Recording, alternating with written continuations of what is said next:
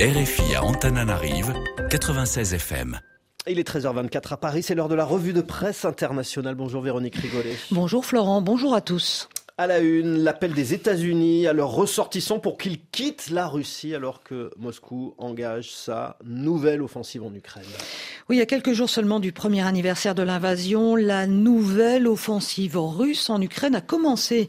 Euh, titre El País qui rapporte ainsi eh bien les avertissements du patron de l'OTAN, Jens Stoltenberg, qui détaille comment eh bien euh, Poutine envoie actuellement des milliers de soldats supplémentaires sur la ligne de front, euh, plus d'armes également, et puis accepte surtout des pertes très lourdes pour mettre la pression sur l'armée ukrainienne.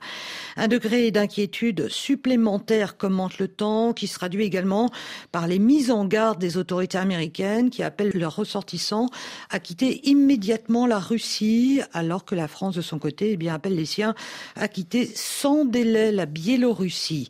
Les Américains redoutent des arrestations arbitraires, explique la Republica, euh, qui viserait, dit-il, les citoyens américains ou bien à la double nationalité euh, que Moscou considère d'ailleurs comme des Russes et qui pourraient être arrêtés et envoyés sur le front. Autant de préoccupations à l'ordre du jour de la réunion des ministres de la Défense de l'OTAN qui débute aujourd'hui à Bruxelles, souligne le Guardian, avec également, face à cette nouvelle offensive, la nécessité d'envoyer plus d'armes à Kiev. Stoltenberg a en tout cas tiré la sonnette d'alarme, nous dit le Financial Times, en prévenant que le rythme actuel des dépenses en munitions par Kiev est plusieurs fois supérieur au rythme de production des Occidentaux. Avant que la Russie ne puisse prendre l'initiative sur le champ de bataille, une course à la logistique est donc lancée, note de son côté le Wall Street Journal. Inquiétude également, Véronique, du côté de la Moldavie qui accuse Moscou de préparer un coup d'État dans le pays. Oui, malgré les dénégations de Moscou, la Moldavie est presque certainement la prochaine cible de Poutine, assure le Wall Street Journal, euh, qui estime que le maître du Kremlin convoite d'ailleurs toutes les anciennes républiques de l'ex-Union soviétique.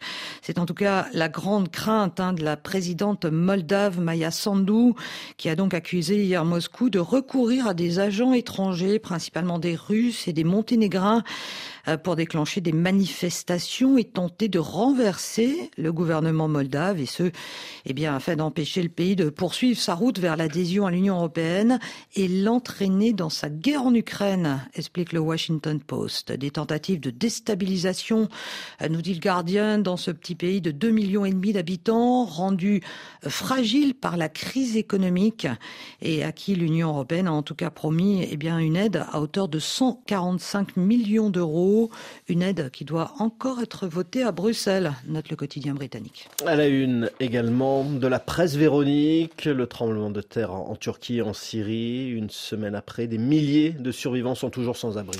Alors que le bilan euh, provisoire dépasse déjà les 37 000 morts, plus d'un million de personnes en Turquie survivent dans des tentes ou des abris de fortune, près souvent des décombres de leur ancienne maison, nous dit El País.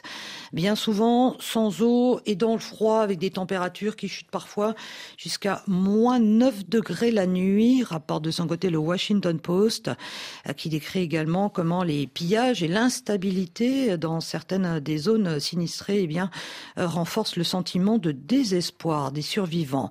Et la situation est encore pire en Syrie, souligne de son côté le Guardian, où le séisme, dit-il, pourrait avoir laissé plus de 5 millions de personnes sans abri.